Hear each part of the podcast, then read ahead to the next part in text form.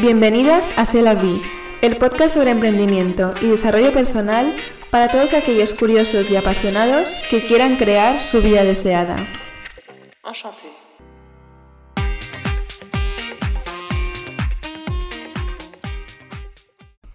Bienvenidos a C'est la Vie, el podcast de emprendimiento y desarrollo personal. Hoy estamos con Marta de nuevo, es médico y nos va a hablar hoy sobre la ansiedad y el estrés. Bienvenida Marta. Hola, muchas gracias por invitarme otra vez. sí, aquí... Esta vez mejoramos el audio, avance importante. Sí, sí. Y ahora a ver qué nos vas a contar hoy, porque hay bastante cosa para, para explicar sobre la ansiedad y el estrés. También algunos tips de cómo combatir esto y básicamente también saber qué es la ansiedad en sí mismo, ¿no? Empezamos por ahí. ¿Cómo definirías la ansiedad? Pues sí, la verdad es que es un, tema que tiene bastante miga. Eh, la ansiedad en sí es un estado normal de activación ¿no? que tenemos, que tiene nuestro, nuestro cuerpo para, para alertarnos tanto física como psicofísicamente ante un estímulo ambiente y ante la expectativa de, de una respuesta. ¿no? Digamos que es la forma en la que nos adaptamos y es una ansiedad completamente normal eh, y favorece pues eso, nuestro estado de alarma, nuestro estado de defensa y de huida. Esa sería la, ansiedad adaptativa, ¿vale? Que tenemos a lo largo de, toda nuestra vida. Forma parte de nuestro, de nuestro ser. Sin embargo, cuando, cuando nosotros usamos la palabra ansiedad, hablamos mucho más sobre el término de enfermedad. Entonces, nos referimos a la ansiedad patológica que es aquella ansiedad que se desencadena, por un lado, sin que exista ningún estímulo que la desencadene, o eh, cuando sí que existe, pero la ansiedad que se desencadena es mucho más exagerada, ¿vale? Para, para, el estímulo. Es esa ansiedad que no se puede controlar, esa que, que impide que realizamos nuestra vida diaria, esa que nos afecta en nuestra vida cotidiana, esa es la, es la ansiedad eh, patológica y además nos puede afectar realmente de, en tres formas o de tres estados distintos.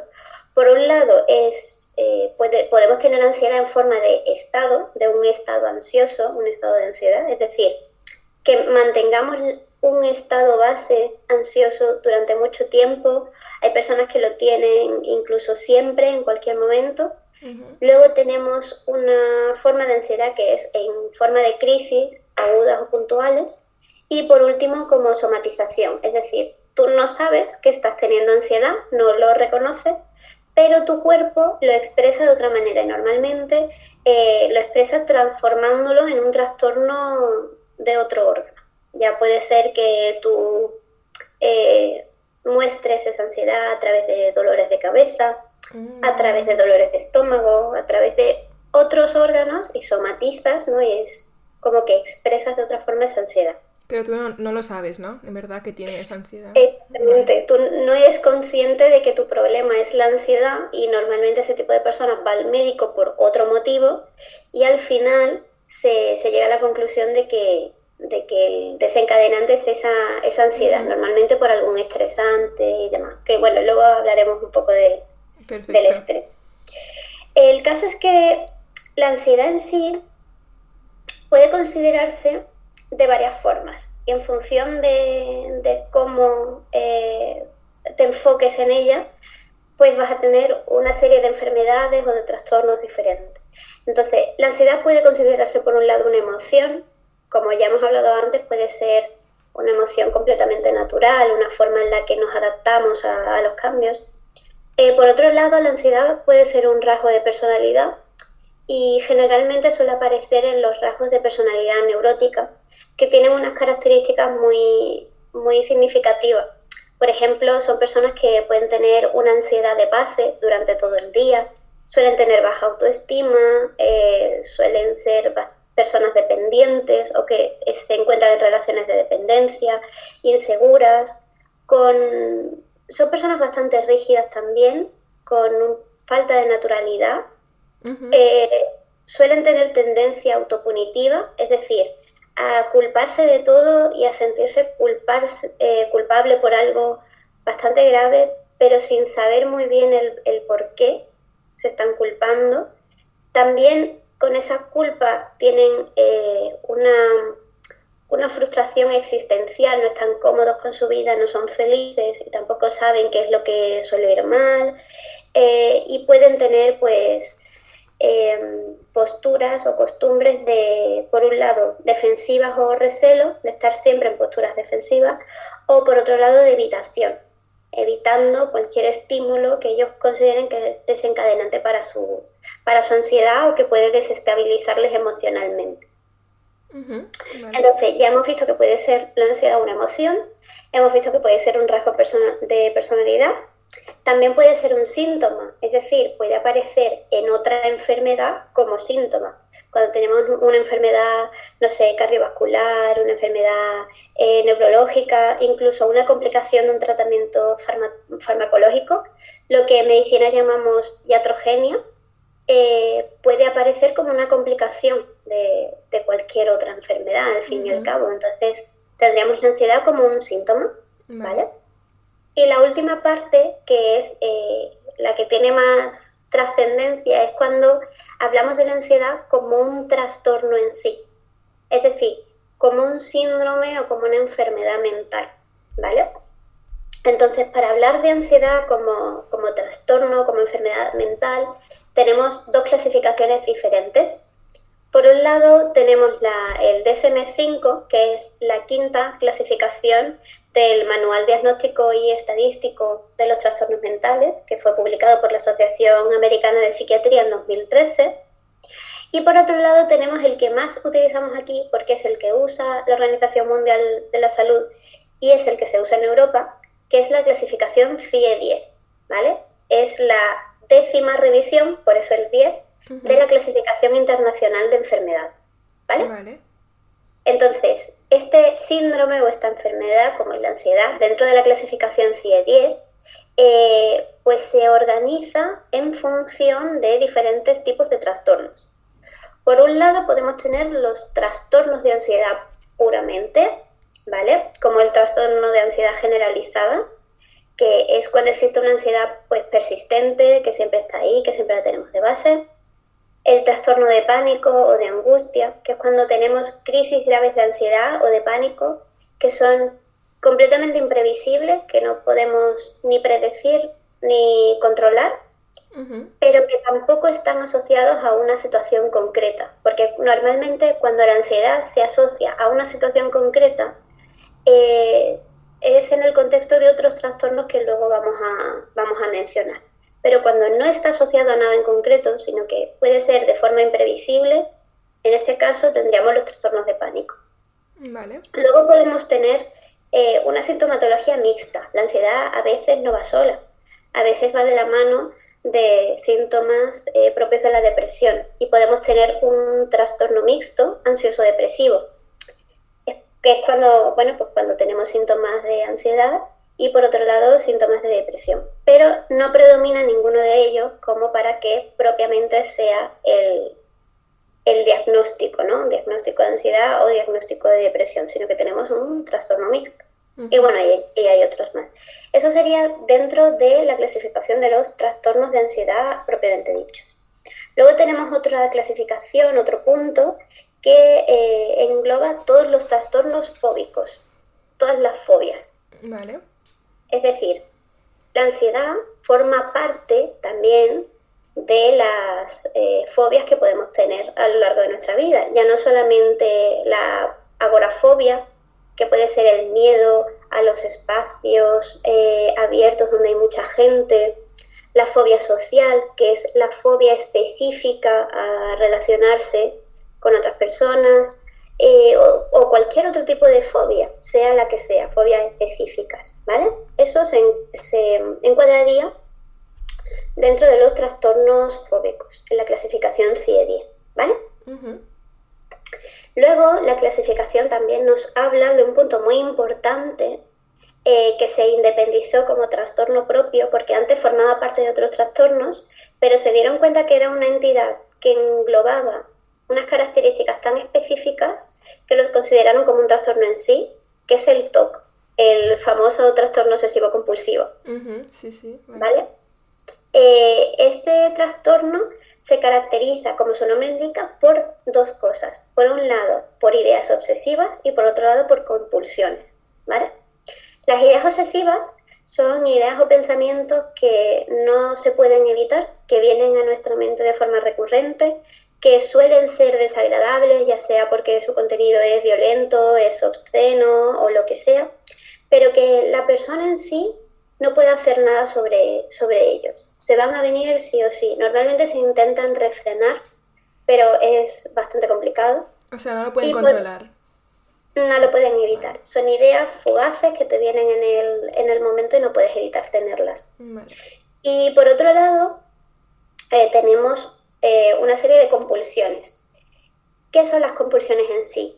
Pues es lo que solemos ver, es lo que más se ve del TOC cuando comúnmente hablamos del TOC, decimos, Ay, es, que tienes TOC porque te lavas mucho las manos, o es que tienes TOC porque haces un gesto repetitivo.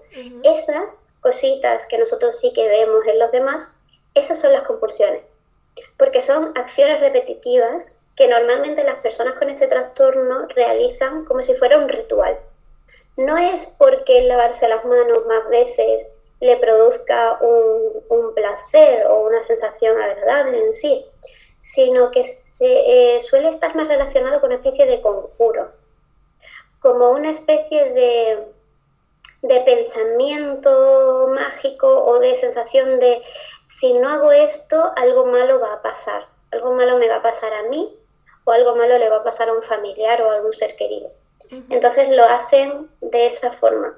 Eh, como un conjuro para que no pase nada mal. Entonces, dentro de, dentro de este trastorno obsesivo-compulsivo, podemos tener un TOC con predominio de esas ideas y de esos pensamientos obsesivos, un TOC con predominio de esas compulsiones o acciones repetitivas, un TOC eh, mezcla, mixto entre ambas, o podemos tener otros tipos de, de trastorno. Pero el TOC en sí es un nuevo punto en la clasificación del CIEDIA, ¿vale? Vale. Luego, otro punto dentro de la clasificación que tenemos y en relación con la ansiedad son las, las reacciones a estrés grave y los trastornos de adaptación, ¿vale?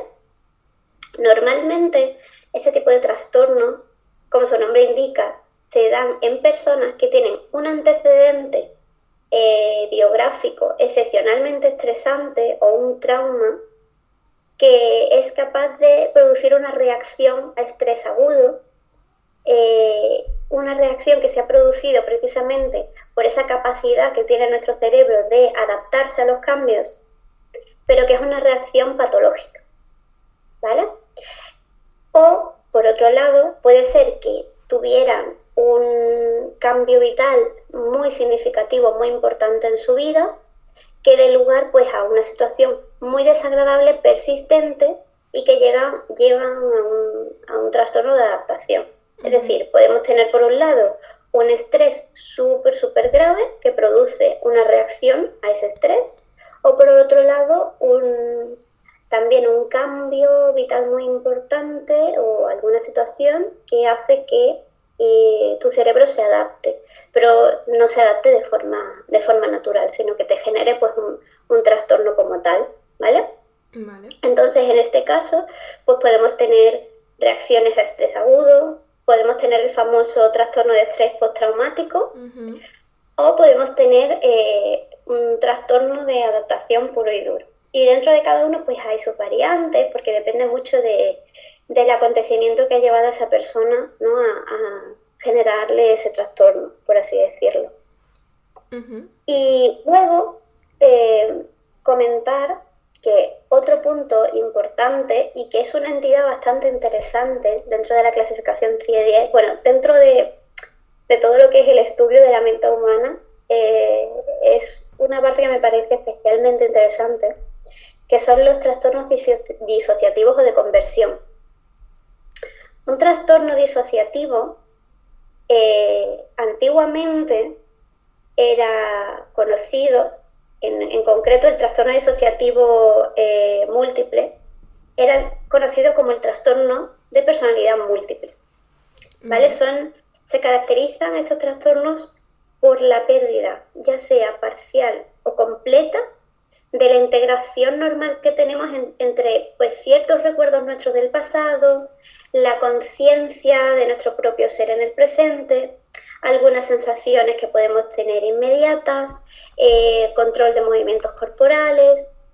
Todo es, es como una mezcla y es la forma en la que, en la que se produce una alteración en la integración de todo, de todo nuestro ser. ¿vale? Entonces muchas veces eh, los trastornos disociativos hay personas que, sufren trastornos disociativos múltiples y que lo expresan como la presencia de distintos alters, como lo que comúnmente conocemos como alter ego, esas otras personalidades, pues presencias de distintos alters que de alguna manera se integran o que de alguna manera se van creando y van apareciendo conforme esta persona va eh, va viviendo su vida y normalmente se van creando a raíz pues, de eh, traumas o eventos muy importantes, ¿vale? Entonces, dentro de los trastornos disociativos es verdad que, que es como una gama muy amplia y que podemos tener desde cosas muy leves hasta cosas bastante ya importantes. Mm, un ejemplo de algo más sencillo dentro de los trastornos disociativos, por ejemplo, la amnesia disociativa. Es decir, eh, ser capaz de o tener la habilidad de olvidar por completo algún acontecimiento vital, aunque sea importante, por el hecho de que tu mente lo considere dañino. ¿vale? Es una amnesia disociativa, una fuga disociativa, un estupor disociativo. Normalmente el estupor que es, eh, forma parte de otros trastornos y otras, eh, tiene otras características más eh, propias de cuando hablamos de estupor, de catatonía, que es cuando una persona como que se queda completamente paralizada. Pues nosotros tenemos un tipo de estupor que es el estupor disociativo, que cumple las mismas características que, que el estupor típico. Lo que pasa es que se diferencia un poco, hay más control de filtros, hay otras eh, características que lo hacen diferenciarse un poco más del estupor que, luego se ve en otras, en otras circunstancias. También tenemos, por ejemplo, los trastornos de trance y posesión. Cuando una persona parece completamente poseída por, por otro ente u otra persona, pues entraría dentro de los trastornos disociativos. Eh, tenemos las convulsiones disociativas, que son convulsiones como las que se pueden dar en la epilepsia, pero hay control de esfínteres y tienen otras también otras características diferentes. Las anestesias disociativas, que son aquellas en las que hay una insensibilidad al dolor, pero porque algo en tu mente hace clic, ¿no? Los trastornos disociativos mixtos. Y luego hay dos trastornos disociativos específicos que son más conocidos, que son el trastorno disociativo de la motilidad voluntaria y de la sensibilidad, que eh, constituye básicamente una pérdida o una alteración de tus funciones motrices o de la sensibilidad. Generalmente sensibilidad cutánea en la piel, de acuerdo con las que el enfermo aparenta tener una enfermedad somática, sin embargo no puede encontrarse nada que explique los síntomas. Esto se relaciona mucho con la somatización. Luego veremos que hay trastornos somatomorfos. Es cuando una persona, eh, por culpa de esa ansiedad o de ese trastorno disociativo, eh, como veíamos antes, muestra la ansiedad de otra forma, con otros síntomas como si tuviera otras enfermedades. Sin embargo, es como una representación orgánica de, ese problema eh, de ansiedad a nivel mental. Y luego el otro es el trastorno disociativo o trastorno de personalidad múltiple, que es el que se conocía antes cuando eh, se hablaba de personas pues, que tenían múltiples personalidades y tal. Esto todavía está en estudio, pero eh, realmente es un tema bastante, bastante interesante, cómo la mente puede ser capaz de dividir la conciencia y cómo según el tipo de eh, trastorno disociativo que tengas, las múltiples lo diré entre comillas, eh, personalidades entre sí, conocerse entre sí y saber cada una la existencia de otra, Y como en, en otros casos eh, está la conciencia primera y luego se crea una personalidad que sabe que existe esa primera conciencia, pero la conciencia no sabe que existe esa personalidad, y luego se crea una tercera que conoce a las dos anteriores, pero ninguna de las dos anteriores conoce a la tercera. ¡Wow! ¡Qué interesante esto! Exactamente. Es que es muy interesante, así sucesivamente.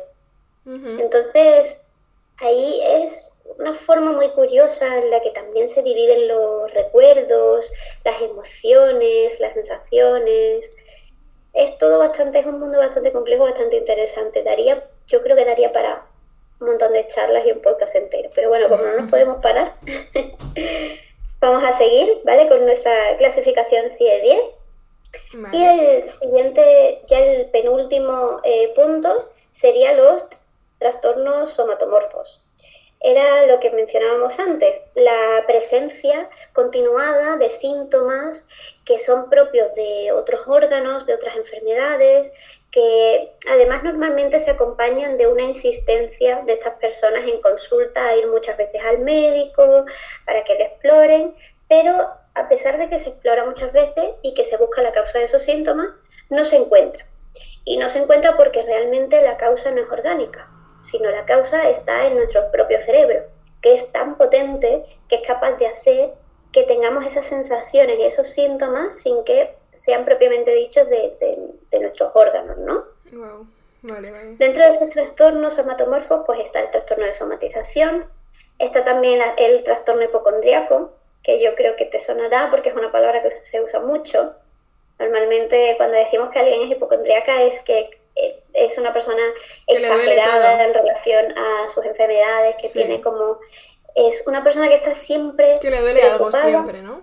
Siempre le duele algo, ¿no? Comúnmente. Pero lo básico es que está siempre preocupado o preocupada por poder tener una enfermedad o varias enfermedades. Entonces es una persona que entra dentro de los trastornos somatomorfos porque son muy demandantes, van muchas veces al médico. También dentro de estos trastornos hay otros que son eh, bastante curiosos, como la disfunción vegetativa somatomorfa. Eh, dentro de esta, que tiene un nombre bastante complejo, un ejemplo sería el hipo psicógeno. Es decir, cuando una persona tiene hipo, ¿vale? El hipo es un reflejo del diafragma.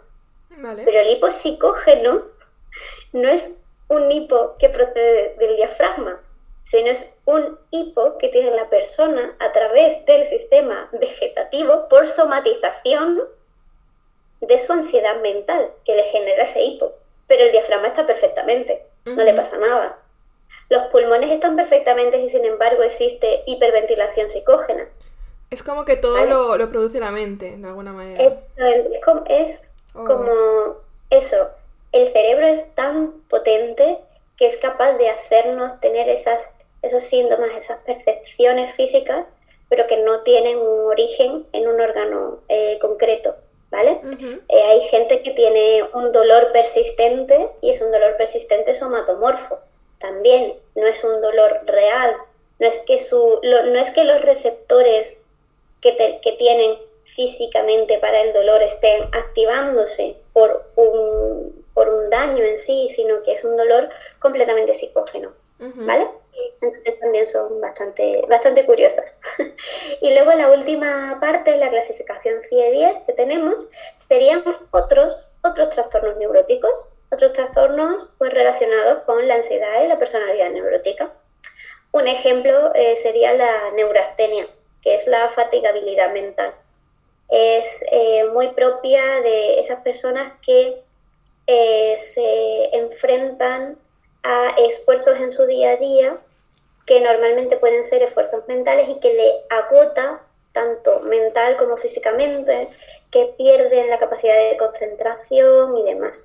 Luego tenemos también otros eh, episodios que son muy curiosos y que luego hablaremos también un poco de ellos, que son los episodios de despersonalización y desrealización, ¿vale? Vale.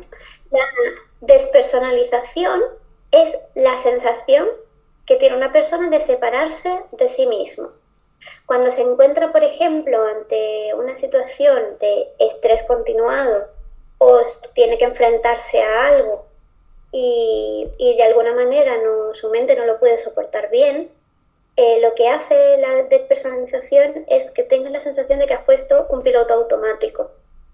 Eso significa que tú puedes moverte y puedes mantener una conversación de forma automática, pero tú tienes la sensación de que tu mente no está ahí, de que tú no estás ahí. Es como si tú estuvieras fuera de tu cuerpo y te estuvieras viendo desde arriba.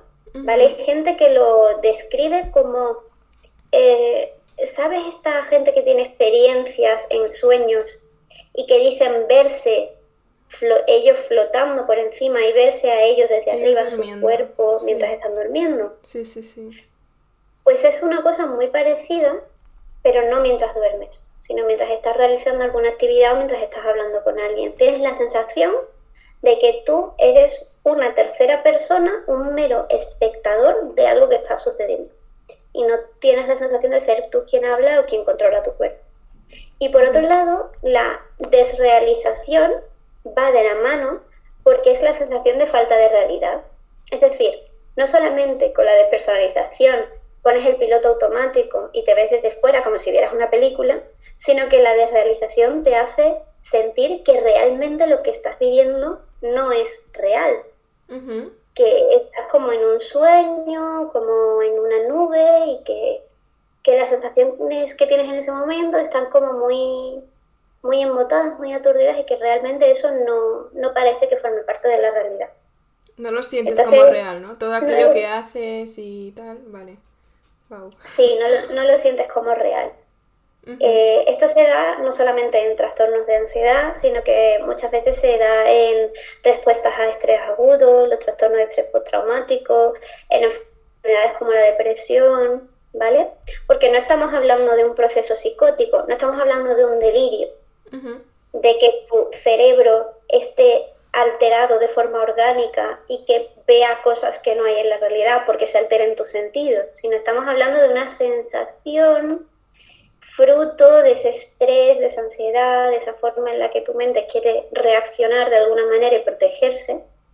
Y no se sabe muy bien, yo conozco muy bien el fundamento eh, químico o el fundamento neurofisiológico de este tipo de episodios, pero para hablar de ello también habría que adentrarse en, en el mundo de la neurociencia, que por cierto es muy interesante, pero no, no tenemos tampoco mucho tiempo para ello. Así que nada, esa sería básicamente la explicación pues, de los tipos de ansiedad y de cómo está clasificada dentro de la clasificación CIE-10, eh, clasificación europea y que utiliza la Organización Mundial de la Salud. Perfecto, muchas gracias, muy completo todo. Entonces, gracias. Em, ¿cómo podríamos saber cuáles son los síntomas? O sea, ¿cuáles son los síntomas de la ansiedad? Bueno, eh, yo creo que eh, socialmente eh, está muy aceptada la ansiedad y llamamos ansiedad a cualquier cosa, igual que llamamos depresión a cualquier cosa, igual que llamamos eh, bipolaridad a, cualquier cosa. En la ansiedad es, ya hemos visto que puede ser un síntoma y puede ser normal, pero cuando es una enfermedad es una enfermedad muy incapacitante. Entonces, eh, para aquel que nos oiga, me gustaría, aquel o aquella persona que nos oiga, me gustaría que tuviera en cuenta que cuando una persona tiene un trastorno de ansiedad y cuando está considerado como trastorno significa que le afecta en su vida privada, que es una patología limitante y que no se puede, no se puede eh, sobreestimar las sensaciones que tiene esa persona porque realmente es bastante incapacitante. Y es la pescadilla que se muerde la cola, es tener unos síntomas de ansiedad preocuparte por esos síntomas y generar ansiedad y tener tu crisis y luego tener la ansiedad por el miedo que se vuelva a repetir, que eso hace que se aumenten los niveles de ansiedad hasta que vuelva a precipitar una nueva crisis. ¿Vale? Muchas veces es, es eso. Entonces, los síntomas de la ansiedad, que por cierto es muy común en la población general, ¿vale? Hasta un 17,7% eh, de las personas eh, sufren ansiedad es el problema de salud mental más común en la población. Eh, comentar que también es mucho más frecuente en mujeres, disminuye con la edad y tiene una complicación especialmente grave y es que a veces se acompaña con un consumo excesivo de alcohol y de otras sustancias, ¿vale? Vale. Ahora bien, Eh, es importante mencionar que aunque los síntomas de la ansiedad dependen mucho del trastorno que estamos hablando, porque como hemos mencionado arriba, eh, dentro de la clasificación pues podemos tener distintos trastornos y no es lo mismo que en un TOC tengamos eh, ideas obsesivas y compulsiones, a que en un trastorno fóbico tengamos eh, crisis de pánico por, ante la exposición a ese elemento que nos crea la fobia, ¿vale? Entonces los síntomas en sí dependen un poco de todo. Pero aunque los síntomas dependen mucho del tipo de trastorno, eh, hay algo que es común a la mayoría de trastornos de ansiedad y que es la existencia de crisis de angustia. Estas crisis son esos episodios intensos que son aislados, bruscos y autolimitados, generalmente varía un poco, pero en 25-30 minutos, eh, y que se, se caracteriza por una serie de síntomas que son los que realmente nosotros notamos cuando tenemos una crisis de ansiedad o cuando tenemos un trastorno de, ansiedad, ¿vale? Los síntomas que refleja esa persona son generalmente los provocados por esta crisis de angustia. Aunque luego es cierto que según el trastorno que tenga va a tener otros síntomas acompañantes, ¿vale? Estos síntomas son varios y los voy a eh, nombrar un poco por encima, aunque muchos seguramente te sonarán. Como es el hecho de tener palpitaciones o taquicardias, porque se activa, ¿no? Se activa nuestro músculo cardíaco y ese nervio se hace que tengamos una eh, frecuencia cardíaca más alta. Eh, también podemos tener sudoración, podemos tener temblores o incluso sacudidas. Hablábamos antes de que existen las convulsiones eh, psicógenas, las convulsiones disociativas. podemos tener sensación de ahogo, de falta de aire, de falta el aliento o una sensación de, atragantarte con algo aunque no tengas nada, eh, una opresión o un malestar torácico, náuseas, dolor abdominal, eh, inestabilidad, es decir, que te marees, que te desmayes. Podemos tener esos síntomas tan peculiares como la despersonalización o la desrealización de la que hablábamos antes. También podemos tener miedo a perder el control miedo al volverse loco, es algo que, verbalizan muchos pacientes que tienen crisis de angustia crisis de ansiedad, que es, eh, es que tengo, tengo una sensación, estoy tan intranquilo, es que tengo un pánico, creo que me voy a volver loco, creo que me voy a morir, ese, miedo a me falta el aire, creo que, creo que tengo una muerte inminente, o incluso esos escalofríos, eh, ese sofoco, esa, ese hormigueo, ¿vale? Son, son síntomas muy comunes. Pero es importante mencionar, porque lo que no me gustaría es que si una persona nos está escuchando y un día puntual tiene palpitaciones, ya piense que tiene un trastorno de ansiedad o que tiene alguno de los trastornos que, hemos mencionado, mencionado antes. Para que se considere que tienes crisis de angustia, tienen que darse juntos al menos cuatro de los síntomas que yo he mencionado. Ah, vale. Y si al menos cuatro de esos síntomas se dan juntos en un momento puntual, se puede considerar que estás teniendo una crisis de angustia, pero eso puede ser algo puntual. Si eso luego no se eh, repite en el tiempo o no va acompañado de nada más, es una crisis puntual que puede tener cualquiera y eso no implica que tengas un trastorno. Vale. ¿Vale? Vale, vale. Sí, eso te iba a decir, ¿no? ¿Cómo diferenciar? O sea, si algún día te pasa, porque puede, o sea, mucha gente puede que le pase alguna vez, pero que tampoco se tiene que preocupar, ¿no? Porque por una vez no, no, pasa nada. No hay que poner, eh, verás, con estas cosas que con, con, las enfermedades mentales y con todos los problemas que se puede asociar a la mente y que no sea algo orgánico, hay mucho miedo y hay mucho tabú. Y yo creo que también eso forma parte del desconocimiento. Cuando una persona no conoce una enfermedad, evidentemente le va a tener más miedo y entonces en cuanto se empieza a notar algo ya va, a asustarse en, exceso. Ansiedad tenemos todos, porque no hay nadie en este mundo que no tenga ninguna preocupación, que no tenga estrés diario, que no tenga cosas que, que, en mente que le preocupen. Nadie, todo el mundo tiene preocupaciones, ¿vale? Y todo el mundo tiene ansiedad. Lo que pasa o la diferencia está primero en cómo lo gestiona cada uno, en cómo gestionas tú la ansiedad, en cómo la gestiono yo. Eh, luego en si tienes otras, otros síntomas acompañantes, otras enfermedades que puedan influir en eso, si tomas medicación eh, por algo, influyen muchísimas cosas. Claro, entonces... Luego incluso el carácter genético también y finalmente el hecho de que realmente constituya una enfermedad mental y necesites de un profesional. Vale, claro, entonces, eh, ¿cómo podemos combatirla? Bueno, lo fundamental es lo último que he dicho, ponerse en manos de un profesional, ¿vale? Tanto de la psiquiatría como de la psicología. No sé, yo siempre he dicho que para romper ese tabú hay que tener en mente que igual que si tú tienes un resfriado, vas a tu médico de cabecera, o igual que si tú tienes un problema del corazón, vas al, vas al cardiólogo, si tú tienes un problema relacionado con las emociones, con la mente, tú tienes que ir al profesional que se corresponde, que en este caso sería un profesional de la psiquiatría o de la psicología, ¿vale? Vale. Eh, yo creo que todo el mundo a lo largo de la vida tendría que ir alguna vez al psicólogo. Creo que es algo súper importante porque no nos enseñan desde pequeño a cómo tienes que gestionar las emociones, no nos enseñan eh, cómo relacionarnos de forma sana con los demás, eh, cómo gestionar las emociones negativas. Es muy importante. Yo, creo que es algo Sí, que es algo súper importante y que todo el mundo debería acudir al psicólogo alguna vez. Pero claro, no todo el mundo tiene el dinero o el poder adquisitivo para pagarse un psicólogo privado.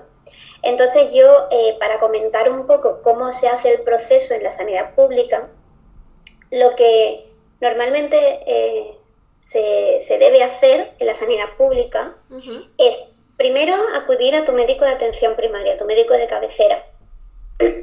Le comentas los síntomas que estás teniendo, eh, qué es lo que notas, si tienes, pues eso, esas crisis de angustia con palpitaciones, te falta el aire, si tienes alguna preocupación en mente, incluso el médico de cabecera ya puede ponerte algún tipo de medicación para paliar esos síntomas o puede poner en marcha un mecanismo para que te vean.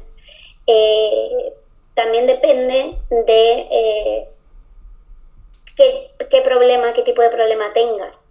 Porque no es lo mismo tener una crisis puntual que se puede tratar de forma puntual a tener ya un trastorno más complejo que si tenga que ser visto por un especialista. Entonces, normalmente en los casos en los que, a pesar de que el médico de cabecera pueda ayudarte, si considera que es bueno que vayas a un profesional, lo que hace, lo que hace el médico de cabecera o la médico de cabecera es eh, derivarte a la unidad de salud mental comunitaria que te corresponda. Normalmente por zonas, dependiendo de la zona en la que esté el centro de salud y de donde vivas, hay unidades de salud mental comunitaria. En esas unidades tienes muchos profesionales sanitarios. Normalmente hay eh, psiquiatras, hay psicólogos clínicos, hay enfermeros y enfermeras, administrativos. Hay toda una serie de profesionales, ¿vale? Que se encargan de atenderte de forma integral. Entonces, por un lado, vas a tener un psiquiatra o una psiquiatra que va a poner en marcha todo lo que es el proceso farmacológico, ¿no? Pueden ponerte la medicación que necesites. En el caso de la ansiedad, normalmente la medicación que se pone son ansiolíticos. Generalmente benzodiazepinas como lorazepam, diazepam, el prozolam. Eh, son medicaciones, pues eso, para controlar eh, los niveles de ansiedad, son incluso fármacos que a veces se utilizan para tratar insomnios de conciliación y demás, porque quiera que no, los trastornos de ansiedad normalmente no van solos, van de la mano de, otros problemas en tu, en tu vida diaria que pueden ser atajados cuando tú empiezas a tratar ese problema de base. Pero también vas a tener psicoterapia. Y dentro de la psicoterapia hay muchísimas eh, terapias diferentes. Tenemos eh, terapia cognitivo-conductual, tenemos la clásica psicoterapia, aunque se ha modernizado bastante.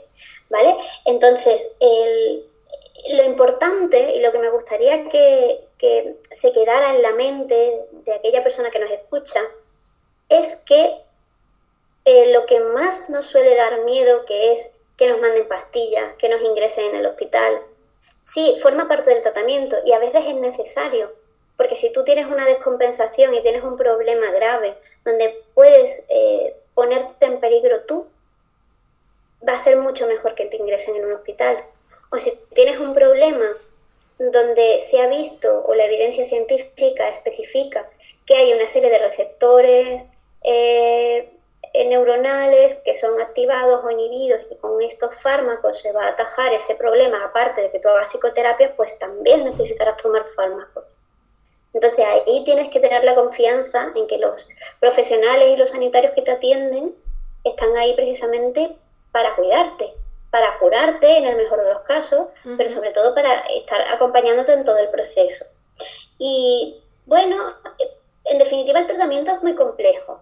El tratamiento incluir no solo, como hemos visto, eh, fármacos, psicoterapia, sino que también puede incluir cambios en tus hábitos de vida. Es decir, el, hecho de llevar una dieta saludable, el hecho de tener un sueño reparador y que tengas un ciclo de sueño completo para intentar evitar el insomnio y el estrés que te puede generar el insomnio. Es muy complejo, pero lo que yo recomiendo es que vaya de la mano de un profesional. vale, perfecto. Entonces, ¿cómo podemos relacionar todo esto con el estrés? Es decir, la ansiedad, ¿cómo, cómo se relaciona? Pues mira, es muy curioso y es una pregunta muy buena porque muchas veces confundimos estrés y ansiedad y estrés precisamente es aquello desencadenado por una situación estresante y tiene una serie de connotaciones y de, de, síntomas y de cómo nuestro cuerpo lo gestiona a nivel orgánico, luego la ansiedad podría considerarse como ese síntoma añadido o como ese trastorno que se genera por el estrés. Entonces se suelen confundir, pero son dos cosas eh, diferentes. El caso es que, ¿cómo relacionamos la ansiedad y todos los trastornos que hemos mencionado antes con el estrés? Bueno, pues esto eh, lleva estudiándose durante mucho tiempo y es muy curioso porque va muy en relación a cómo los, humanos nos adaptamos al cambio y a cuáles son nuestras respuestas ante un cambio vital importante o ante un trauma. ¿Vale? Sobre todo en situaciones eso, situaciones traumáticas, ya sea en nuestra infancia, en nuestro día a día. Entonces, eh, tras años de estudio, se, ha comprobado la existencia de cinco respuestas de adaptación al cambio y al estrés, o cinco respuestas de adaptación al trauma, por así decirlo, em, que ponemos en, marcha en función de qué parte de nuestro sistema nervioso activemos ya sea el sistema nervioso autónomo, sistema nervioso parasimpático, ¿vale? Entonces, estas cinco respuestas se conocen como las cinco Fs por los términos que tienen en inglés, que son fight, flight, freeze, flop y la última sería friend o phone, ¿vale? La primera es fight eh, y la segunda que es flight seguramente a muchos nos suenen, porque son las respuestas de lucha o huida, ¿vale? Forma parte eh, de nuestro instinto más, más básico, ¿vale? En el caso de, de fight, de la lucha, hablamos de, la forma en la que nuestra mente quiere combatir ese cambio, esa situación traumática y estresante. Y podemos referirnos a personas que tienen pues estallidos de rabia, personas que son muy temperamentales ante los cambios, que se frustran muy rápidamente, eh, cuando las cosas no salen como ellos planean que salgan o como quieren que salgan, que exigen la perfección en, los demás y en todo lo que hacen, ¿vale? Es como esa respuesta adaptativa de, lucha. Y por otro lado tenemos fly, que sería como la respuesta eh, adaptativa de la huida, ¿no? Del vuelo. Eh, pero en este caso, y en el contexto de ansiedad y de, eh, de trastorno mental que hablamos, no hablamos de una huida física como tal, no hablamos de una persona que se pone a correr, hablamos de una huida mental, es decir, de cómo nuestra mente huye del cuerpo ante esa situación de estrés o ante ese trauma o cambio importante. Es decir, te pongo un ejemplo.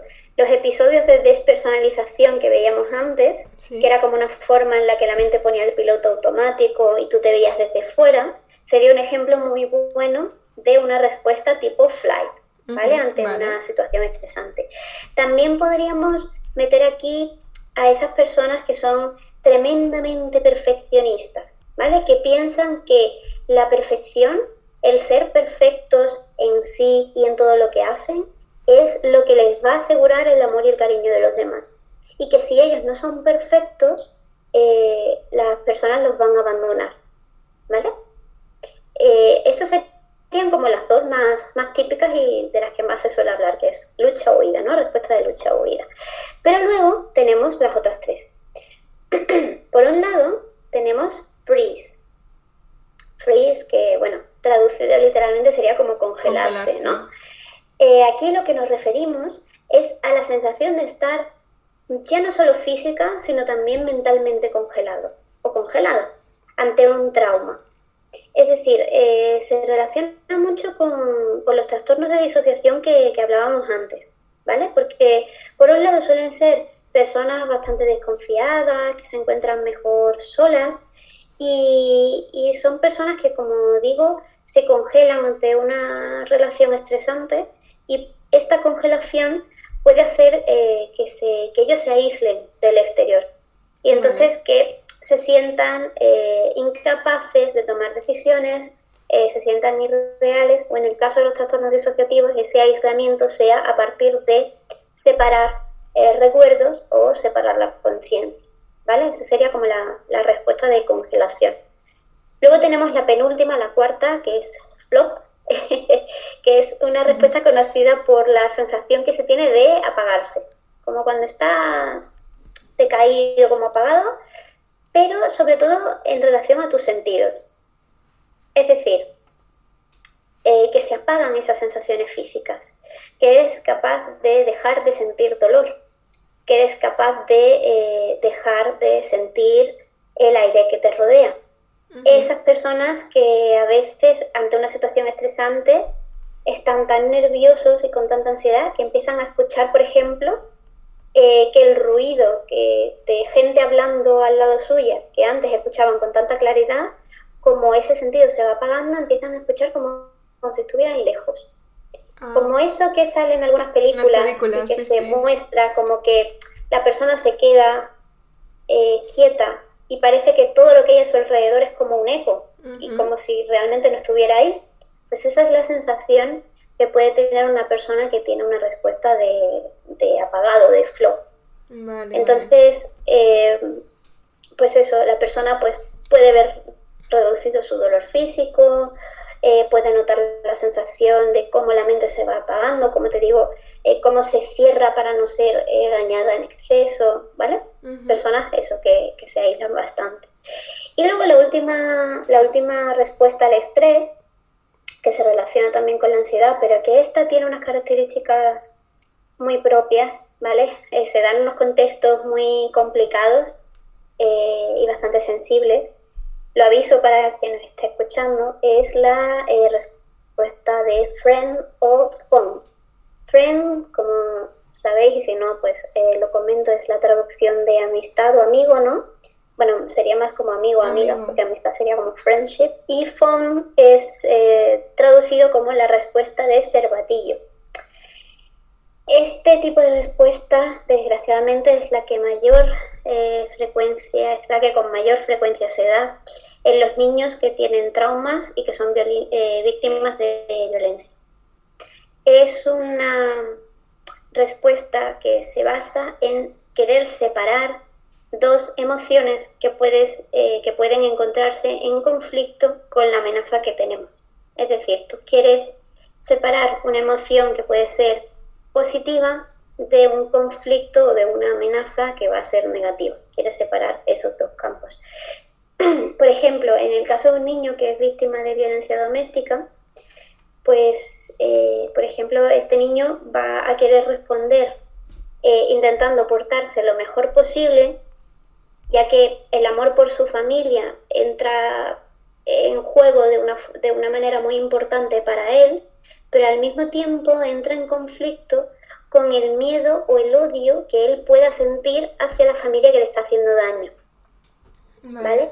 En ese caso, eh, hablamos pues de personas que son tremendamente complacientes, personas que se centran en las necesidades de, la, de los demás por encima de las suyas. Son personas que en muchos casos llegan a tener relaciones, ya sea amistades o relaciones de pareja, eh, de, de, dependencia, de codependencia.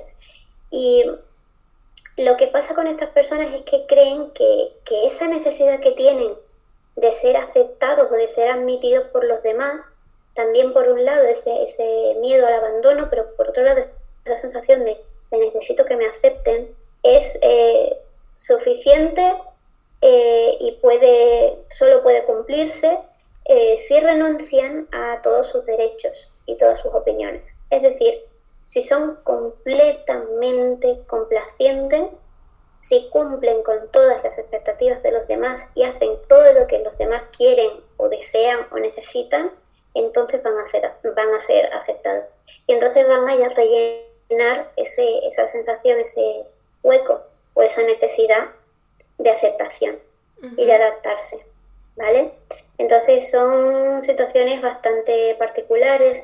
Se dice que otro ejemplo podría ser también el síndrome de Estocolmo. Así es cuando ese. has oído hablar del síndrome de Estocolmo. Mm.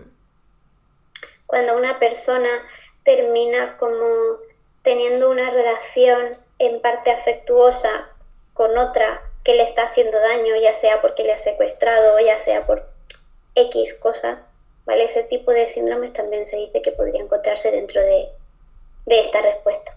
Entonces, en definitiva, ¿cómo se relaciona la ansiedad con el estrés? Pues el estrés es en sí una reacción de nuestro organismo ante una situación estresante y la ansiedad sería como ese desencadenante, ya sea ese síntoma desencadenante o ya sea ese trastorno desencadenante que, ha surgido por la manera en la que tenemos nosotros de reaccionar ante, ese estrés o de eh, adaptarnos a él, de luchar contra él.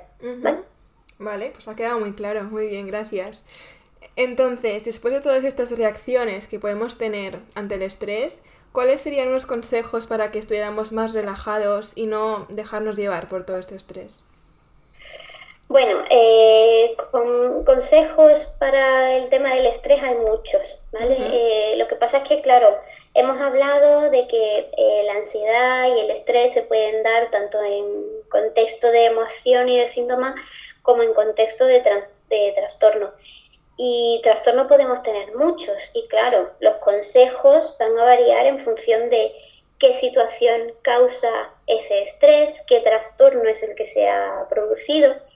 Pero yo creo que las, eh, las pautas bases deben ser siempre la misma. Para empezar, eh, identificar que estamos estresados, identificar que eh, estamos estresados, que tenemos algún tipo de síntoma, de trastorno, algo que consideramos que está afectando nuestra vida diaria y que realmente no nos deja desarrollar alguna parte de nosotros, ¿no? que está en conflicto con nuestra vida cotidiana. Por un lado, identificar eso y por otro lado, identificar qué estresante es, cuáles son nuestros estresantes. Mi estresante es mi, mi familia, mi estresante es la forma en la que me relaciono con los demás, mi estresante es la forma en la que me relaciono con, conmigo, o con la comida, o con mi aspecto físico, o es algo más del trabajo cuáles son tus estresantes, en definitiva. ¿Vale? Una vez que tengamos esto claro, hay un ejercicio muy sencillo que nos puede ayudar a clasificar eh, este, este asunto, ¿no? Y es realizar un autorregistro. Un autorregistro es un ejercicio muy fácil que se puede hacer tanto en papel como digitalmente, ¿vale?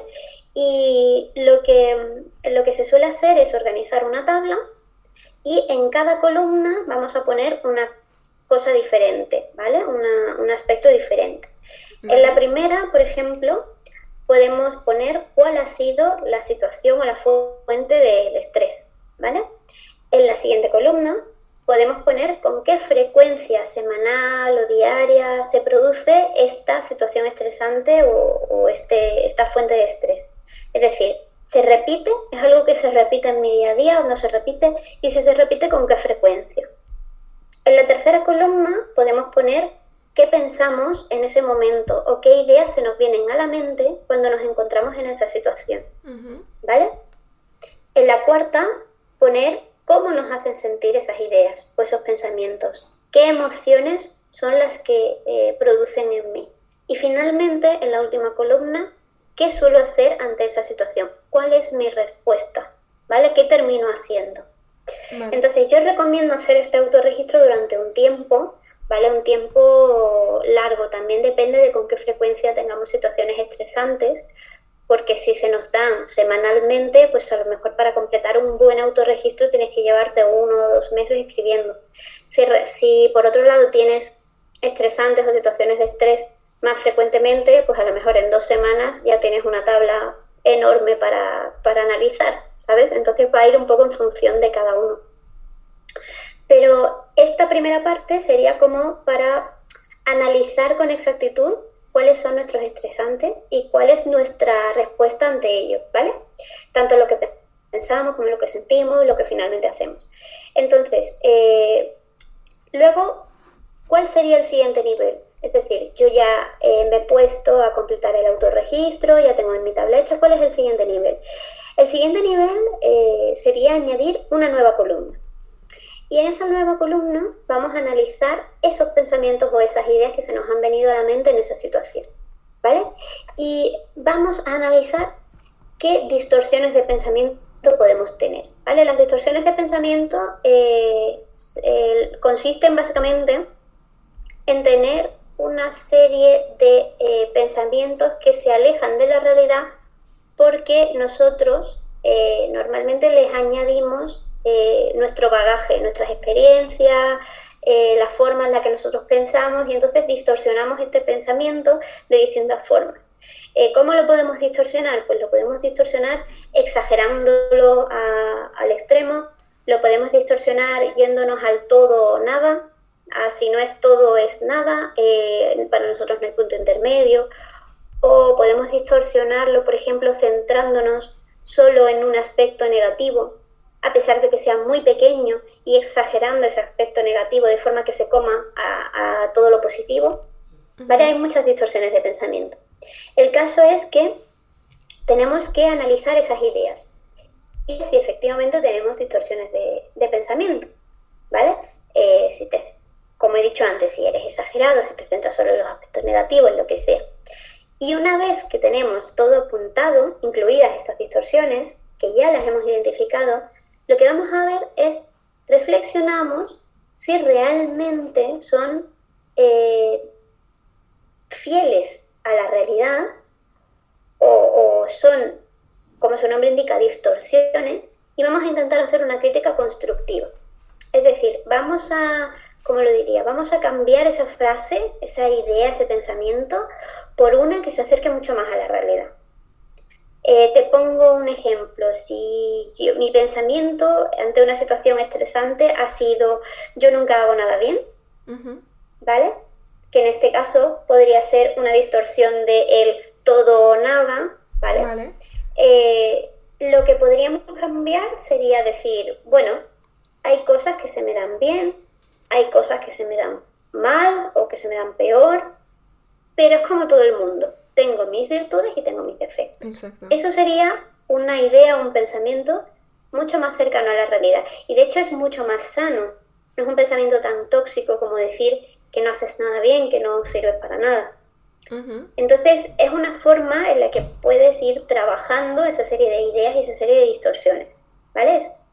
Finalmente, ¿Qué podemos hacer para terminar este ejercicio? Pues examinar cuál es el cambio de nuestras acciones después de llevarnos mucho tiempo detectando esas ideas y cambiando esas distorsiones de pensamiento por ideas o pensamientos más cercanos a la realidad. Es decir, nosotros en la última columna poníamos qué era lo que hacíamos, ¿no? Ante esa situación estresante. Bueno, ¿ha cambiado en algo? Es decir, desde que empiezo a hacer el autorregistro, me doy cuenta de cuáles son mis estresantes, de cuáles son mis ideas o mis pensamientos en esos momentos, cómo me hacen sentir y cómo actúo. En el momento en que yo empiezo a analizarlo y a cambiar esos pensamientos que van a hacer que me sienta de formas diferentes, vamos a terminar actuando de forma distinta. ¿Cómo actúo de forma distinta? ¿Esto me ha traído un beneficio positivo? ¿Me ha traído un beneficio negativo? ¿La forma en la que yo pensaba antes es mejor? ¿Es peor? Que como estoy pensando ahora. Es un ejercicio que parece una tontería porque es ponerte delante de un papel cada vez que estés en una situación estresante y apuntar lo que piensas y lo que sientes, pero luego todo el proceso de análisis es muy esclarecedor, te puede enseñar muchas cosas sobre ti mismo. Claro, no, no es nada tontería, es súper potente para autoconocerte y todo. Sí, yo considero que es una herramienta de autoconocimiento bastante importante. Y bueno, como he dicho antes, hay millones y millones de ejercicios y consejos.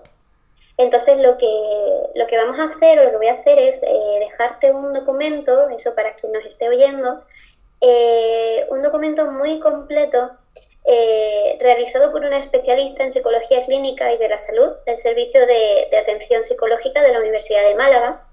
Y en este documento la profesional explica de una forma súper clara y muy completa en qué consiste el estrés, cómo reacciona nuestro cuerpo ante el estrés, cómo se diferencia de la ansiedad y luego la parte más importante que es qué ejercicios y qué prácticas podemos hacer eh, para combatir este estrés y para relajarnos. Y termina con una serie de ejercicios de relajación que son bastante interesantes.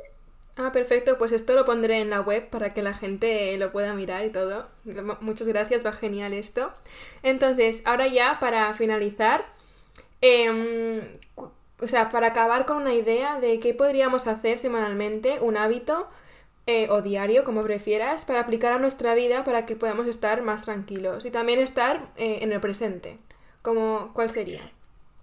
Bueno, pues eh, la verdad es que para empezar yo recomendaría que fuera implementándose poco a poco, porque a veces intentar meter un hábito diario es, difícil porque tienes que encontrar el momento de tu día, como hablábamos en el podcast de gestión del tiempo, tienes que encontrar qué momento dentro de tu rutina es el ideal ¿no? para este hábito. Entonces yo recomiendo empezar una o dos veces por semana a practicar y también probar distintos hábitos hasta encontrar el, tuyo. Yo uno muy, muy sencillo que utilizo y que he practicado durante mucho tiempo porque como todo en la vida necesita su práctica y conforme más practicas, mejor te va a salir y más rápido te vas a relajar. Es el de la respiración consciente y las técnicas de visualización o eh, imaginación guiada, por así decirlo, ¿vale? Eh, la respiración consciente es muy, muy, muy sencillo y es simplemente sentarte o tumbarte en un sitio cómodo y intentar centrar tu atención en tu respiración, ¿vale? En cómo lo haces. Es decir, utilizas el abdomen, utilizas el tórax, utilizas todo, eh, utilizas los dos, abdomen. Eh, ¿Qué es lo que elevas cuando respiras? Te puedes colocar una mano para ver cómo la mano se eleva mientras que estás respirando. Puedes poner atención en el sonido que hace el aire cuando entra y sale eh, de tu nariz o de tu boca. ¿Vale? Es intentar focalizar la atención en eso para que así tu mente no empiece a divagar por todos tus problemas, todos tus estresantes e inquietudes. ¿Vale? Y luego, por otro lado, estaría la técnica de visualización o imaginación guiada, que es muy parecida porque se inicia de la misma forma, que es poniéndote en una postura cómoda, en un ambiente tranquilo, que sepas que nadie te va a molestar. Si quieres, también eh, puedes estar a oscuras, cierras los ojos y lo que haces es intentar imaginar o visualizar algo que te transmita paz, Puede ser un lugar que te parezca el lugar más tranquilo del mundo. No sé, imagínate una playa desierta en la que solamente estés tú y esté el mar y tú ves cómo van y vienen las olas. O una cabaña en un campo y está lloviendo. Entonces te imaginas cómo es el sonido de la lluvia cayendo encima de la cabaña. Eh, puede ser también un objeto. Puede ser que te acuerdes de un cuadro que te gusta mucho y empieces a repasarlo mentalmente. O puede que sea una persona, una persona que en tu día a día te tranquilice mucho y que te imagines eh, qué estará haciendo esa persona en este momento o de qué podríais estar hablando en este momento, ¿vale? La, la idea es que tengas una visualización, que centres toda tu atención en visualizar y que eso lo acompañes de un ambiente calmado, una respiración tranquila y incluso pues eh, cerrando los ojos, ¿vale? Esas son dos técnicas que son muy sencillas que yo utilizo. Eh, muchas veces entran dentro de la meditación. Hay muchas aplicaciones de meditación que se pueden utilizar y que tienen pues sonidos y tú puedes, eh, como decimos, centrar la atención en cerrar los ojos, respirar y escuchar ese sonido o tal. Pues una, o hay meditaciones guiadas en las que todo lo que yo digo aquí te lo explican pero paso a paso para que lo vayas entrenando en tu día a día. La cosa es que pruebes diferentes métodos y que los practiques.